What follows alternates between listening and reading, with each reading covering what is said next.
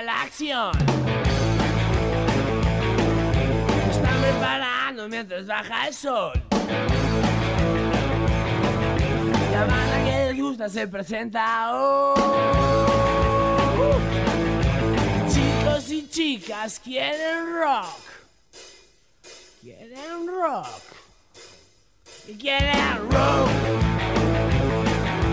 Rock. Rock. Rock. Buenas. ¿Cómo te va? Yo soy el extraño de pelo largo, Nico Nanato, y estamos un nuevo Quieren Rock. Porque, sí, porque es tan fundamental la música para unirnos en estos tiempos de pandemia. Y es mejor si esa música es un buen rock. Bueno, tenemos un lindo episodio por delante. eh, como se habrán enterado, falleció el señor Palo Pandolfo la semana pasada. Entonces decidí hacerle un episodio homenaje. Creo que es- ameritaba. Iba a hablar de Mick Jagger. Y dije, cuando murió Palo, dije, no, bueno, hay que hacerle un episodio a Palo. Eh, también un poco para volver al rock argentino, que hace mucho no hablo de eso. Y, y qué música maravillosa. Así que vamos a estar recorriendo eso, la vida de Palo Pandolfo, escuchando Don Cornelio, Los Visitantes, su etapa solista. Así que nada. Va a estar muy lindo eso, pero también va a estar muy linda la columna, la historia esta, la columna de la profesora Notari Stefano, que nos va a hablar de el rock y los 90, el menemismo, las privatizaciones, todo eso lo va a explicar bien, como ella sabe explicarlo, porque es una docente de historia. Y lo vamos a mechar con música, que también es maravilloso. Y también tenemos las noticias del rock a continuación. Las novedades del rock en noticias de ayer. Esta semana es como una mixtura entre noticias bizarras y rock y capitalismo. Es como hay un poco de todo, se entremezclan por momentos. Son noticias que la verdad que no hace falta mucho de desarrollo. eh, porque la verdad que me parecía que no hacía ni siquiera falta. Igual antes quiero mencionar que Britney Spears dijo que no va a volver a los escenarios mientras su papá controle su vida, que me parece excelente. Seguimos bancando desde Quieren Rock a Free Britney. Pero vamos con las noticias más un poco más divertidas. Los ex integrantes de Sex Pistols demandan a John Lydon. eh, para hacerlo sencillo, John, el ex vocalista de Sex Pistols, que ahora no me acuerdo el, el apellido que usaba en ese momento, que ahora eh, se usa Lydon, no quiere que los temas de Sex Pistols se pasen en la serie, que se va a llamar Pistols, que va a ser de FX. Y el resto de los miembros, con el apoyo de la familia de Sid Vicious, lo demandaron para que se da el derecho. Eh, nada. Disputas a ver quién se queda con la guita. ¿Cómo? Esto me está demoliendo el ego. David Bowie, Lemmy Kilmister y Kurt Cobain en un libro para colorear. Se trata de Hunt of Fame, la nueva entrega de la serie de libros para colorear que se llama The Beauty of Horror. Son versiones monstruosas de los artistas, de estos que nombré, David Bowie, Lemmy, de Kurt, pero también de, por ejemplo, Jimi Hendrix, de Golden Girls y de Ramones. Bueno, yendo a comprarlo. Me encanta. ¡Cállese y tome mi dinero! Vans y Metallica hacen una colección inspirada en Black Album. Bueno, nada, no voy a desarrollar más que eso. Van a hacer unas zapatillas inspiradas en el Black Album. Si quieren, si les gusta, deben estar carísimas, porque unas zapatillas están caras. Encima. todo lo que uno necesite se puede conseguir en forma ilícita.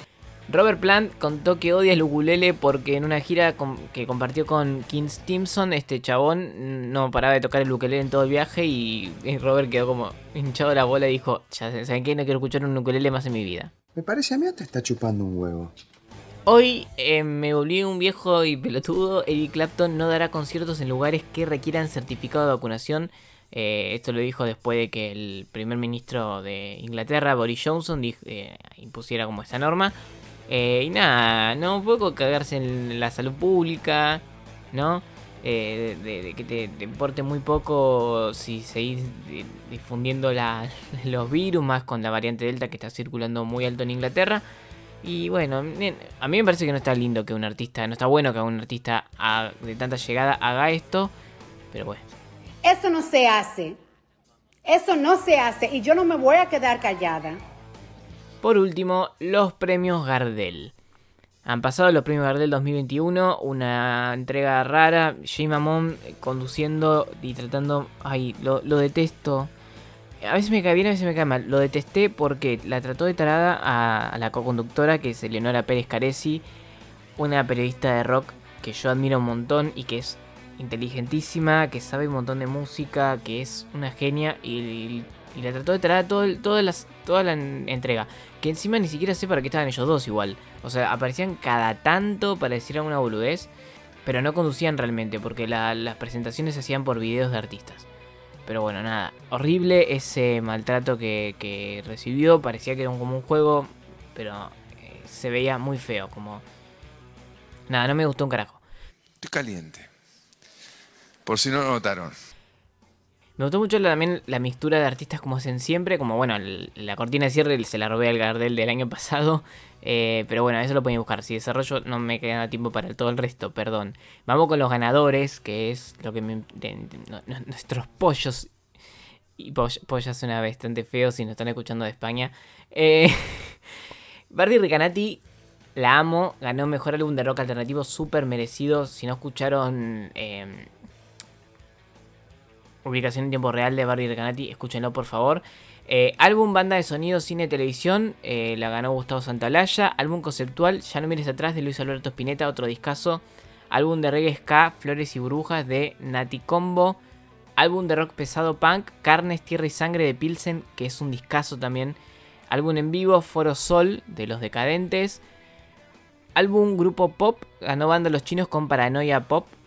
Álbum instrumental Fusión World Music, ganó Lito Vitale con solo piano, reflexiones. El álbum de música electrónica lo ganó el reciente fallecido Willy Crook con Reworker. Eh, la canción de dueto y colaboración la ganó Bohemio de Andrés Calamaro con Julio Iglesias. eh, una versión muy interesante de ese tema.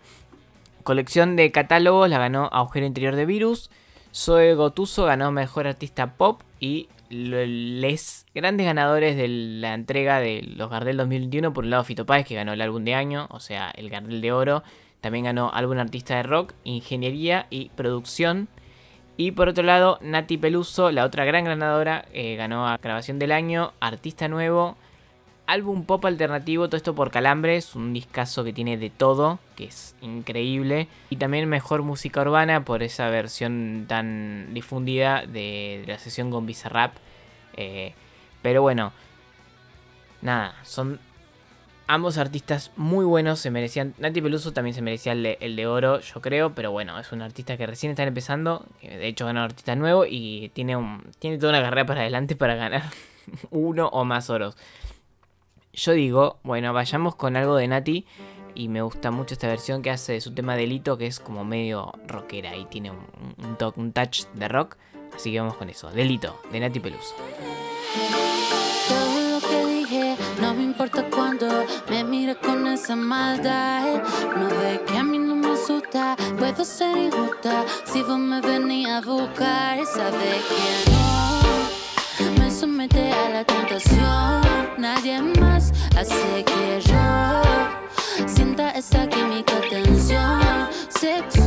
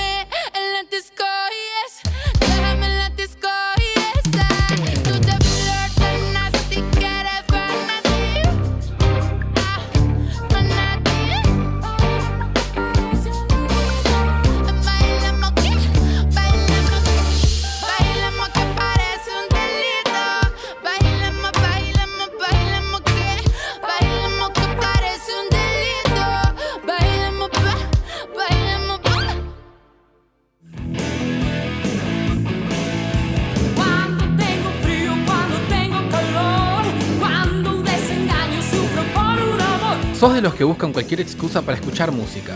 Y cuando me baño, y cuando me duermo también, y si estoy nerviosa, ¿Sos de los que quieren rock?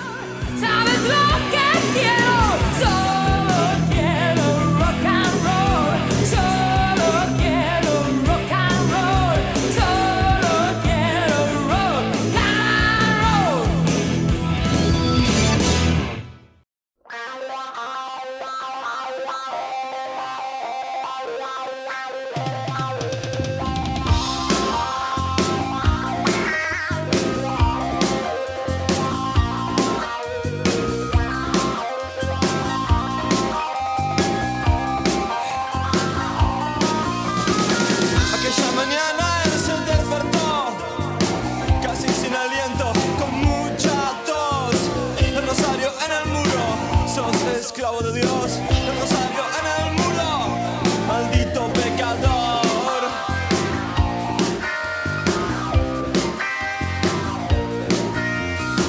Mamá respiraba, tenía pulso, casi sin aliento, los senos sueltos. El rosario en el muro, hijo mío, sos esclavo de Dios. El rosario en el muro, madre, quiero tu sexo. Estamos escuchando de Don Cornelio y la zona El Rosario contra el muro. Qué buen tema. Qué lindo. Bueno, ya saben que a mí me encanta todo lo que es ochentas. Bueno, falleció Palo Pandolfo de forma bastante inesperada. Eh, fue muy, muy triste para el ambiente de la música. No solo del rock, de la música en general. Fue algo como que, que impactó mucho. Así que se merecía un episodio, Palo el llamado trovador del rock, ¿no? Eh, yo no lo tenía tan presente, voy a decir la verdad. O sea, conocía los temas, estaban buenos, pero no como que no lo tenía como ahí. Y nada, después de que falleció y que empecé a escuchar los, discos y los temas para hacer este episodio, dije, wow, lo, que hemos perdido, lo que, yo, lo que yo me perdí de ver en vivo, de escuchar, no pude. Pero bueno, lo que, lo que, lo que se perdió este país. Así que me parecía, eh, nada, hacer un recorrido de sus obras, de su música, hablar un poco de él. Y eh, demos comienzo. Un escalón, tus rodillas rojas, dos escalones y tu grito en las astillas. ¡Ey! Tres escalones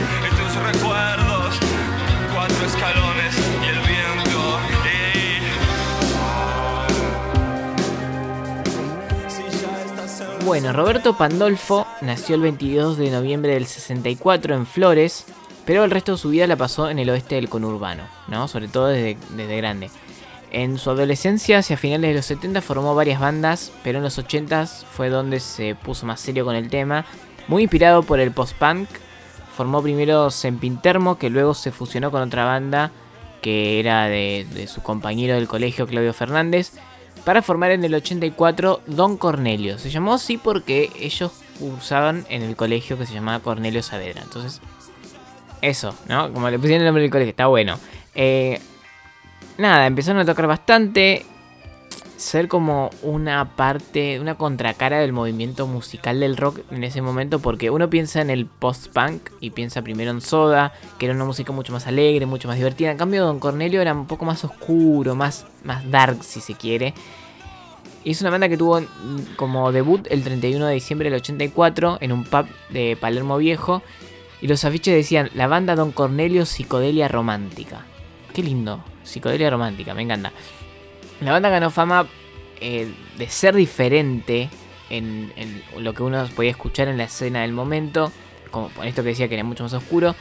Y el gran momento creo que fue el 86 que participaron en el festival Subterrock. Era de grupos emergentes.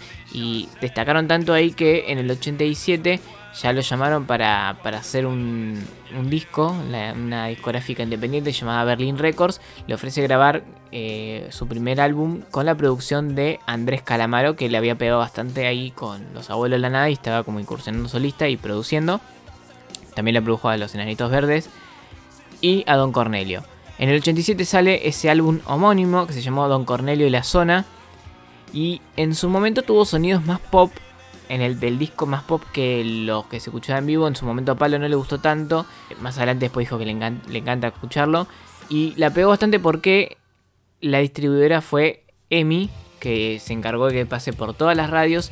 Y si bien hoy por ahí se, recuerda a este disco, Don Cornelio de la Zona, como un álbum más de culto, en su momento fue un éxito en las radios que pasaron en todos, en todos lados.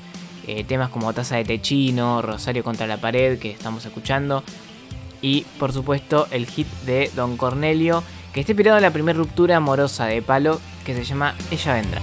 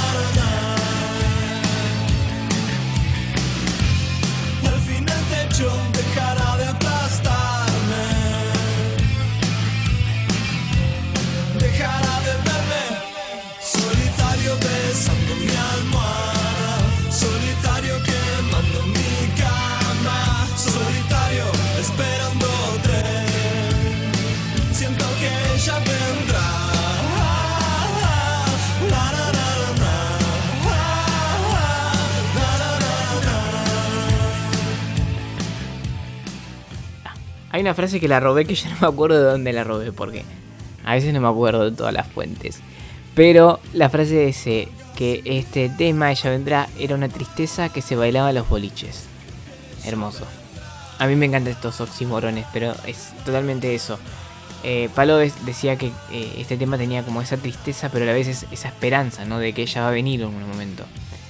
Con este álbum, con Don Cornelio en la zona, la banda comienza a destacarse, se, se la se la premia como revelación del 87. es- Después tocaron en un festival de Córdoba con Spinetta, que Spinetta era como uno de los referentes de, Palo.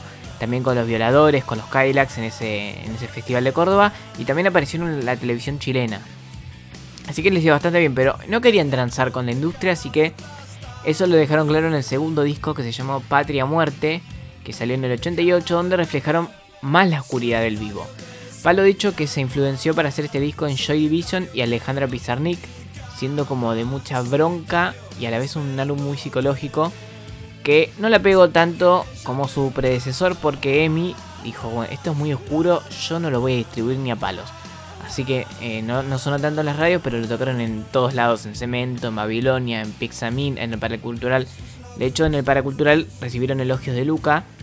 Se dice que Luca, antes de morir, Luca Prodan, antes de morir, dijo como, bueno, si me voy, que Sumo esté a cargo de Palo Pandolfo. Eso se dice. No, nunca sabremos si es verdad o no. Pero bien, esos conciertos de, Don Cornelio terminaban bien tarde porque eran como muy... eh, eh, había como mucha cosa de la... De la performance de, del under, ¿no? De esto de... Incluían muñecos que armaban ellos, máscaras, coreografía de baile, cosas relacionadas con la poesía. Muy eso del under porteño de los 80 que a mí me encanta. Pero bueno, después la banda comenzó como a perder el eje. eh, justo cuando aparecía Menem. Y es muy loco eso que dicen que eh, Don Cornelio se iba cuando empezaron a cantarse Menem vendrá. No, en vez de ella vendrá, Menem vendrá. Qué horror, ¿no? Que te canten el tema. Bueno, no importa. En el 89, Palo formó una nueva banda, Los Visitantes, inspirado fuertemente por el grunge de Estados Unidos y el Britpop de Inglaterra. La banda fue una de los iconos del rock sónico, pero mezclando esos sonidos con la música más rioplatense, el tango, la milonga, también algo del folclore más adelante.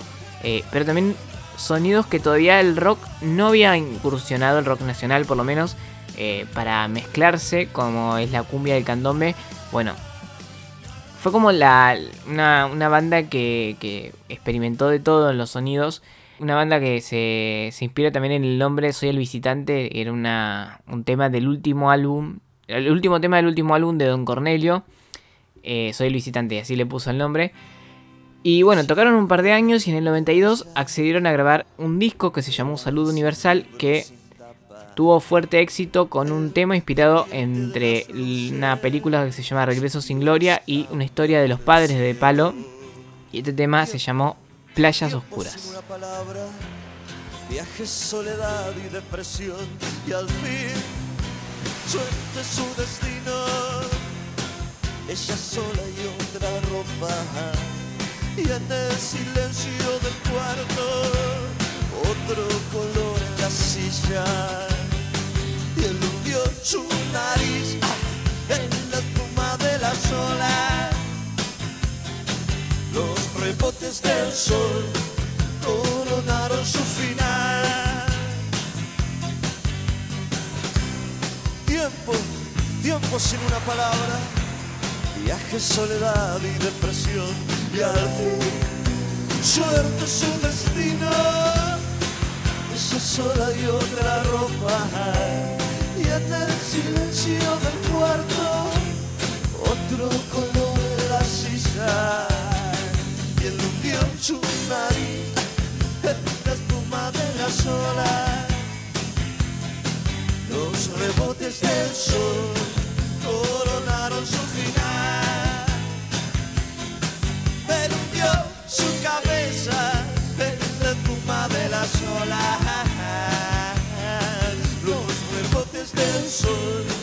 Coronaron su final.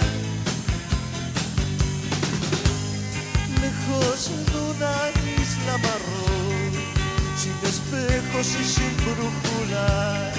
Playas oscuras por las luces cambia el cielo. Eludió su cabeza en la espuma de las olas. Los rebotes del sol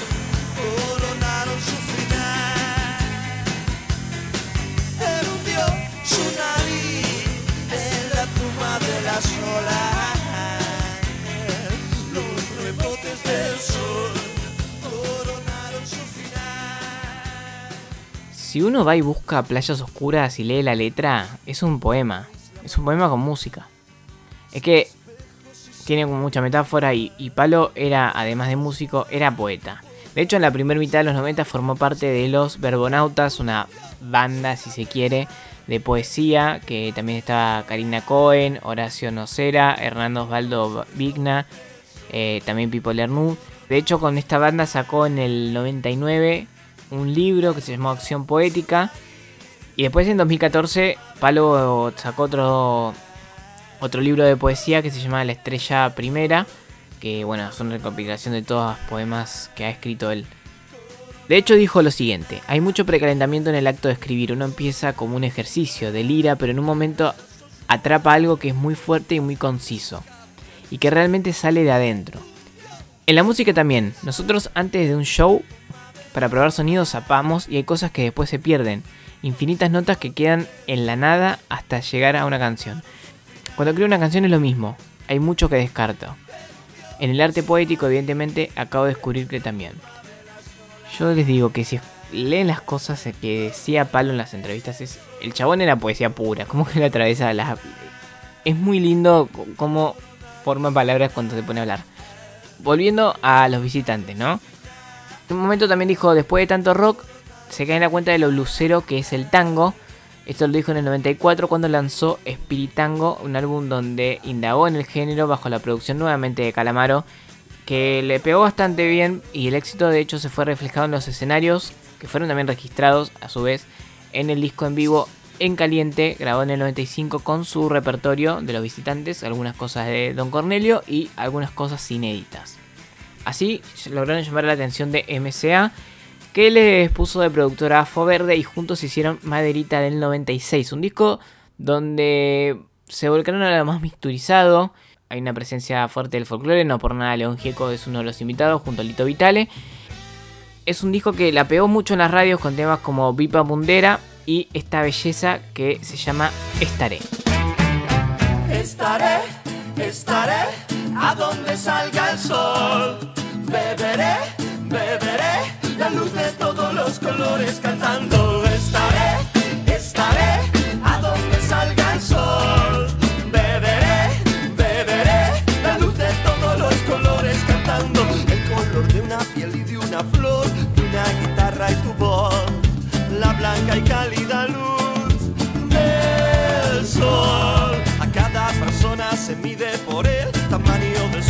La tierra nos dice que es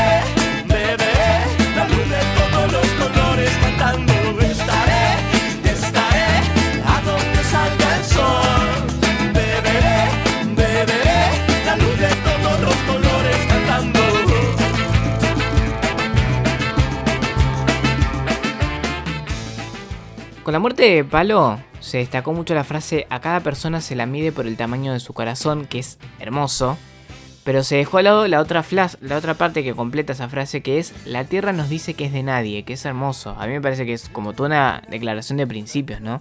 La tierra no es de nadie porque es de todos, de todes, eh, si quieren. Pero también que los carteles por ahí no entraba toda la frase, pero está buenísimo desde que esa frase me parece estupenda. Luego de Desequilibrio, que es otro disco del 98 que mm, no tuvo el éxito de los anteriores, los visitantes se separaron en el 99, dando inicio a una carrera solista que comenzó para Palo en 2001 con A través de los sueños, que eh, después de 6 años fue incluido como banda sonora de la película Nacido y criado de Pablo Trapero. En 2004 empezó a meditar y a hacer yoga, lo que él aseguró que lo ayudó mucho a la hora de cantar y hacer interpretaciones escénicas. Eso está buenísimo. Y también ese año, 2004, presentó su segundo trabajo solista que se llamó Antojos. Como su nombre lo indica, eh, se, dio el gusto de, de- de darse de- del antojo de hacer covers de distintos artistas. ¿no? Versionó a Radiohead, David Bowie, Mano Negra, Spinetta, Calamaro, Los Visitantes también. Y tuvo invitados pero de lujo, Richard Coleman, Charlie, eh, Los Super Ratones, Adrián D'Argelo, Juanchi Bailerón, eh, El Zorro Quintero, nada. un- una, locura, ¿no? Esa cantidad de invitados, invitadas.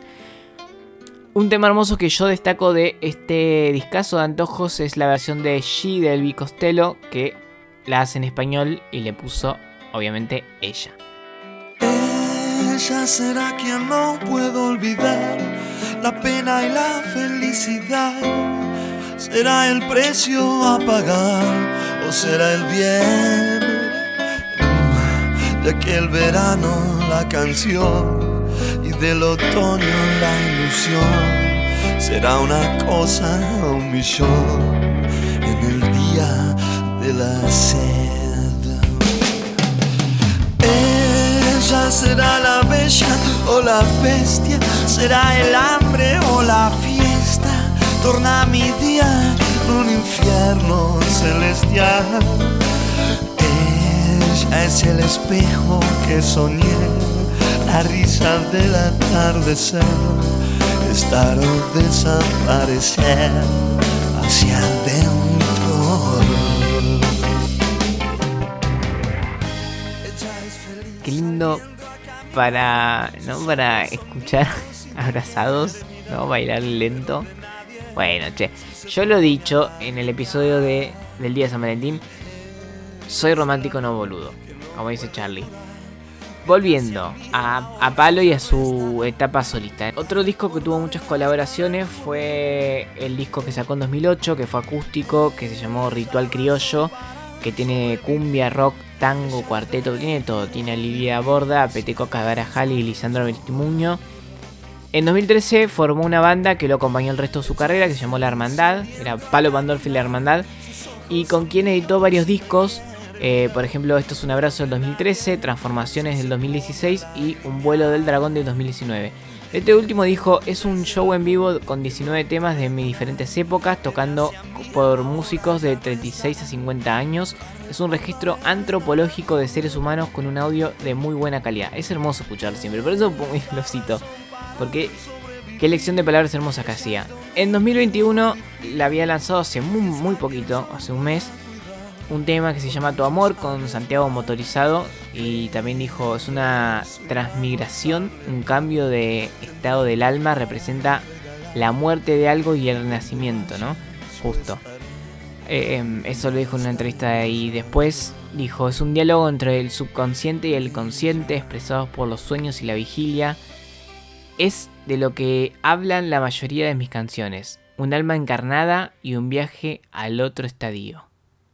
Un poco premonitorio, ¿no? Lo grabaron con Santiago en el estudio de Lito Vitale. Su último tweet fue festejando que iba a volver a los escenarios el 7 de agosto. Eh, y bueno, murió el miércoles pasado a los 56 años tras desmayarse en la vía pública. Todavía no se sabe bien eh, por qué fue esa muerte súbita. Eh, se dice que se lo vio mucho más flaco de, de lo que era. No sabemos si está enfermo o qué. Y bueno, una gran pérdida, como lo dije antes, es una gran pérdida para la música. Eh, de hecho, tengo otra frase también que me encantó, que dijo, la música busca trascendencia, con una simple melodía te conmuevo, no necesito nada más. La música es la demostración de que existe la belleza. Y qué bella es la música de Palo.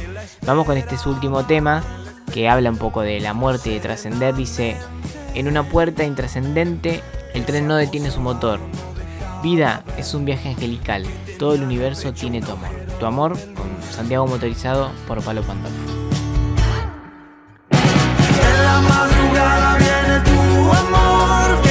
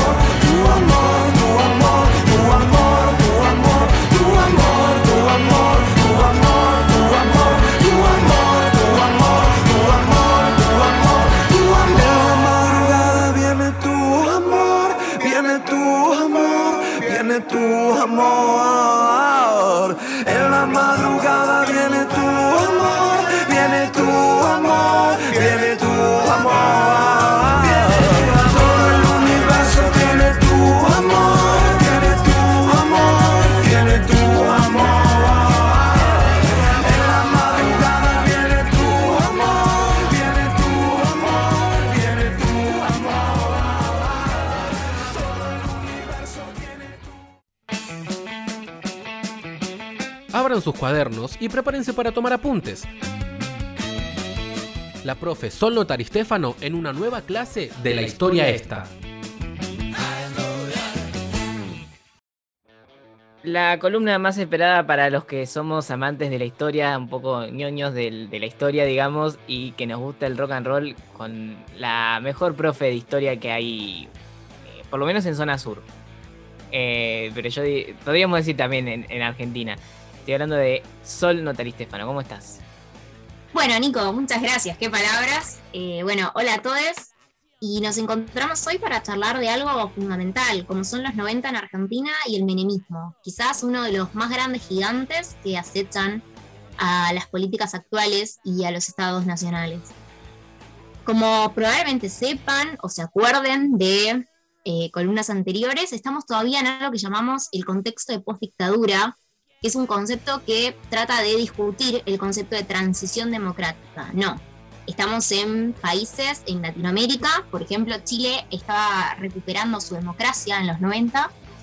Estamos en un contexto de salimos de la dictadura, salimos y estamos buscando nuevos ejes, estamos buscando democracias, estamos buscando libertad, pero no sería el mejor momento quizás, porque nos encontramos también en el fin de la Guerra Fría, ¿no? Cae el muro de Berlín, prontamente se va a caer la URSS, y entonces encontramos que la hegemonía estadounidense empieza a tratar de meterse en Latinoamérica, mediante tratados, mediante el famosísimo consenso de Washington, pero no solo en Latinoamérica, también estamos en momentos de la guerra del Golfo, eh, hay crisis en China, hay crisis por todas partes a medida que el capitalismo se vuelve el modelo económico hegemónico a lo largo de todo el planeta, ¿no? Y cómo va pisando todo intento de protesta y de rebelión. Y en este Un poco se habla de, de- en ese contexto del fin de las ideologías, ¿no?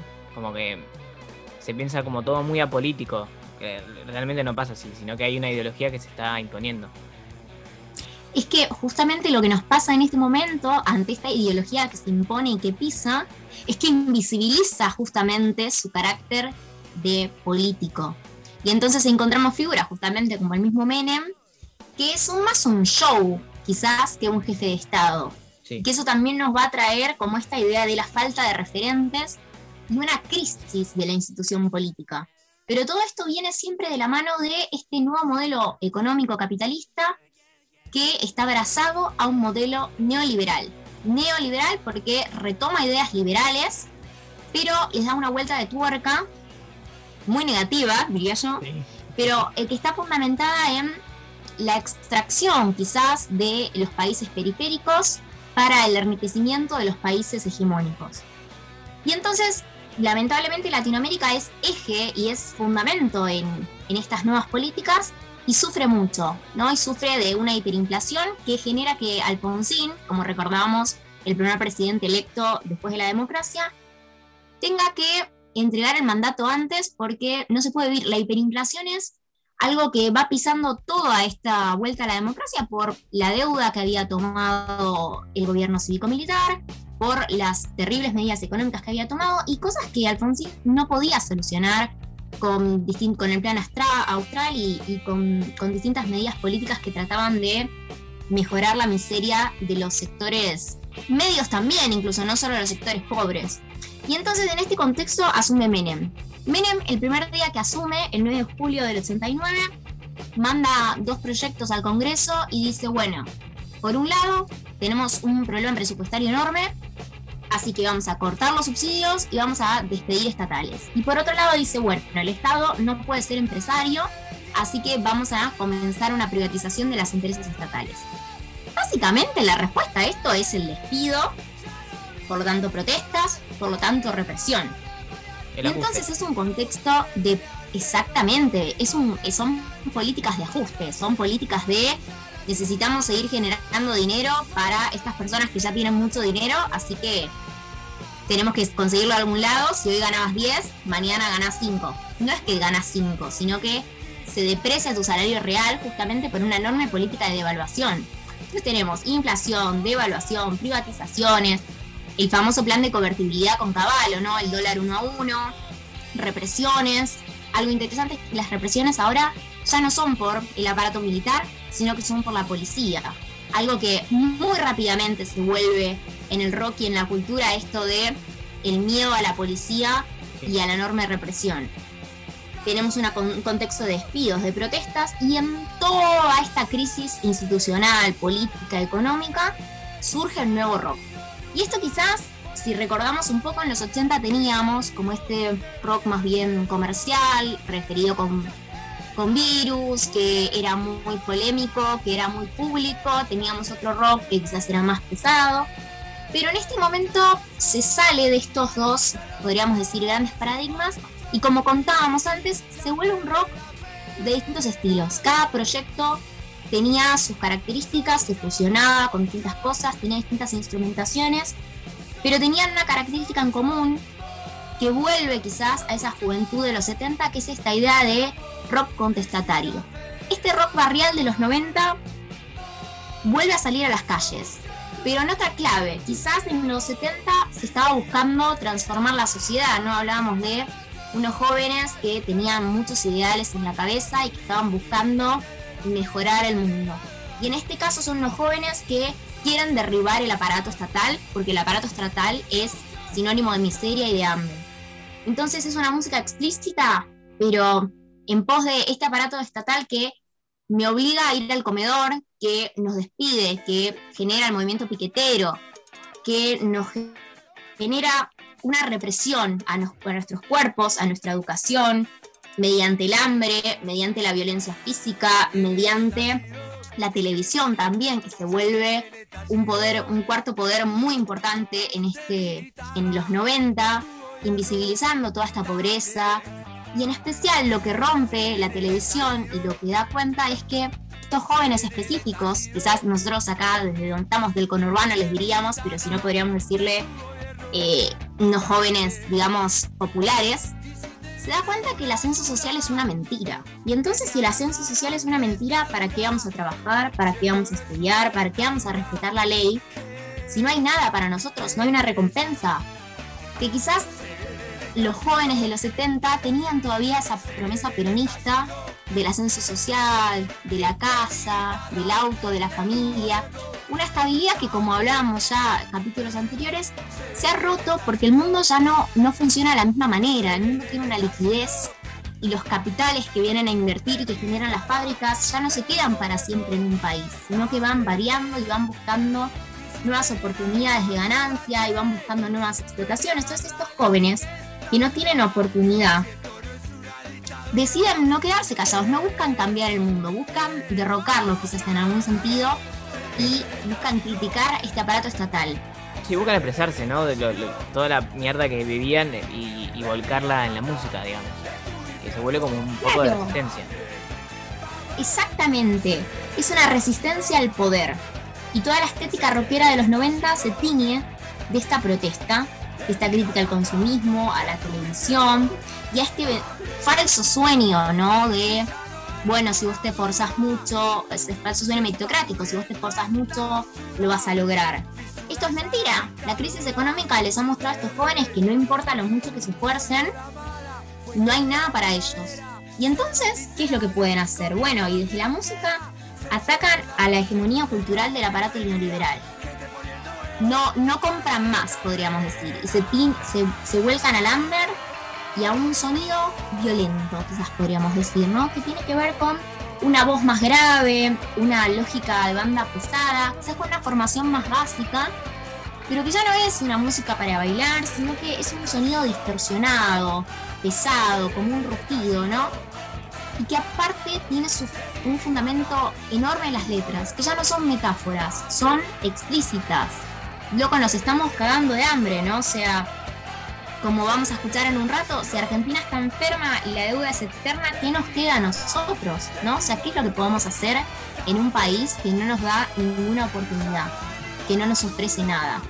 Y acá algo interesante es que yo, yo diría y defiendo la idea de que en este momento el rock se vuelve un ideologema, que es un, concepto pues, de Beatriz Arlo, del 90 y pico, en el que hablamos de que un ideologema es una representación en la ideología de un sujeto, ¿no?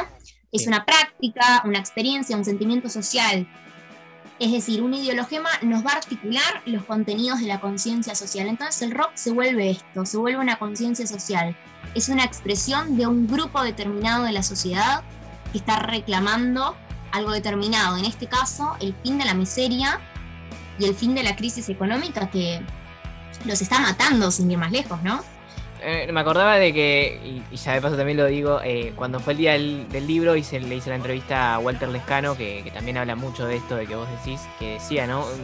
El rock empezaba a mirarse desde el conurbano, o sea, hablaba desde el conurbano, pero eh, pisando el conurbano, no es gente de capital hablando del conurbano, y era gente que vivía las cosas que pasaban en el barrio, desde la represión policial, como decías, el hambre, la falta de empleo. Sí, claro, se vuelve como Yo siempre digo que el rock a veces es una ventana para ver el mundo y creo que está buenísimo eso para ilustrarlo de, de ideologema. Claro, es que como mencionamos siempre, eh, la música, el rock, el arte no puede diferenciarse de, su contexto social. Y lo que pasa en este momento, que es sumamente notorio, es que es justamente lo que estabas diciendo. A ver, los sectores populares dejan de ser eh, espectadores, dejan de mirar ahí, ver qué pasa y crean nuevos proyectos. Generan ellos música que los represente, que sea explícita y que refleje la miseria de. Y miseria es una palabra que vamos a decir porque la década de los 90 está caracterizada por la miseria. Porque había gente que se estaba muriendo de hambre mientras otros festejaban el uno a uno. Sí, mientras el mismo presidente manejaba un Ferrari, sin ir más lejos. es, es muy loco pensarlo, ¿no? Totalmente. Y acá nos lleva otra vez a lo mismo. ¿Qué pasa con el sistema político? A ver, esto desencadena necesariamente en la crisis política de representación del 2001 y en los cinco presidentes en una semana. Claro, es que todo esto tiene que ver con una apertura de la Argentina al capital financiero, no a esta gente que va poniendo la plata, ¿no? Y esta apertura al capital financiero es la que financia finalmente la convertibilidad de este uno a uno, que es lo que genera en algún punto la reelección de Menem. En el segundo gobierno de Menem, la desocupación, que había terminado en un 12%, en un año sube el 18%. A ver, el capital financiero ya no estaba en la primavera, estábamos en plena crisis de nuevo porque el neoliberalismo y el capitalismo en sí mismo vive de la crisis constante y entonces los capitales se van y lo que nos queda es la ruina, empresas cerradas, gente en la calle, que nos va a llevar a una enorme miseria, pero aún peor, que se refleja en el movimiento piquetero, que se refleja en los asesinatos a manos de la policía de los manifestantes de la juventud y que termina otra vez de nuevo en el asesinato a y en el asesinato a ah, Costequi, ahí está. En el asesinato a Costequi Santillán, ¿no? Todos los, los 90 hasta el 2003 y la asunción de Néstor y este inicio de nuevo de una nueva lógica política, es una entidad de crisis, es un momento es un momento en el que la sociedad argentina se moviliza y, dice, no, esto a mí no me funciona, no tengo referentes, me estoy cagando de hambre. Y esto, todo esto se va a reflejar en el rock. Sí.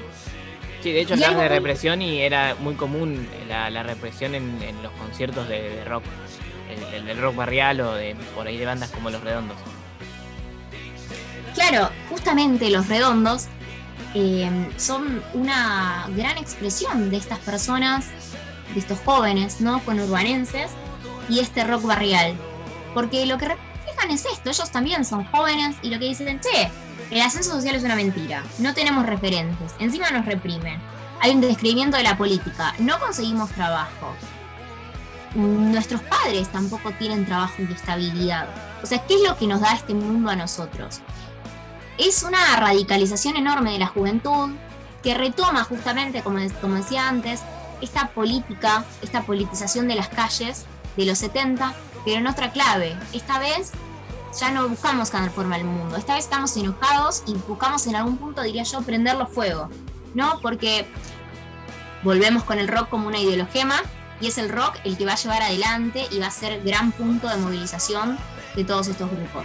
Grupos como, ver, como Divididos, como Ataque, como Flema, como los Siria Kuriaki, como los Babasónicos, todos en su propia lírica y en su propia eh, proyecto musical van a reflejar esta misma caracterización de la juventud de los 90. ¿Qué es esto? Bueno, si no nos dan respuesta, la buscaremos nosotros. Es eso, es buscar la forma de resistir y la cultura siempre aparece como esa forma eh, de resistir de una forma un poco más linda y también de compartir, ¿no? De tener que, te, te juntás a ver un show donde son, todos están en la misma que vos. Entonces esto también un poco eh, es resistencia y a la vez es, como una fiesta, muchas veces se pasaba, ¿no? Como que, que, era una fiesta donde, bueno, estamos todos de la misma, vamos a pasarla bien aunque sea un rato y a la vez también criticar al sistema que nos está haciendo tan mal. Exactamente, y bueno, para eso los vamos a dejar reflexionando un poco con más de un millón de Ataque 77, una de las bandas emblemáticas de este momento y que más reflejaba esta, este enojo y esta idea de una lírica explícita. La Argentina está enferma. Buenísimo. eh, fue la columna, la historia esta con la grosa, con la profesora Natalia Estefano. Muchas gracias. Argentina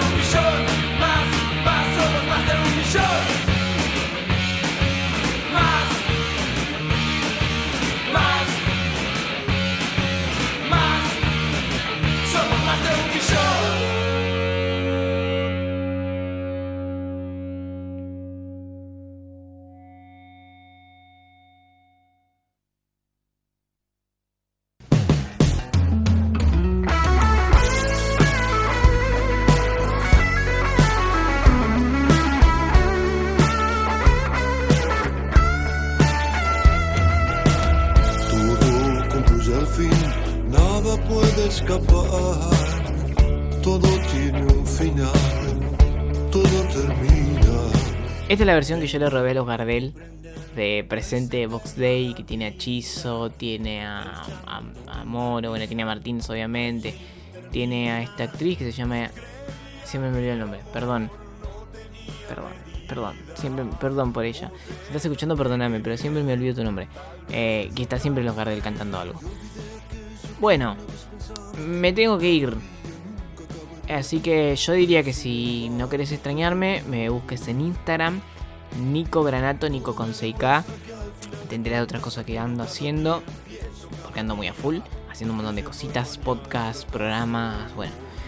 Eso, nos encontramos ahí si quieren hablar de música. Yo siempre ah, me encanta. Recomiéndenme cosas. eh, díganme, che, escuchate esto. A mí me encanta que hagan eso. Así que bueno, eso. Nos encontramos el lunes que viene en el próximo Quieren Rock. Vayan por la vida con mucha, mucha, mucha música. Que es el alimento del alma. Y si la comparten, se disfruta muchísimo más. Eso se lo aseguro. Estás.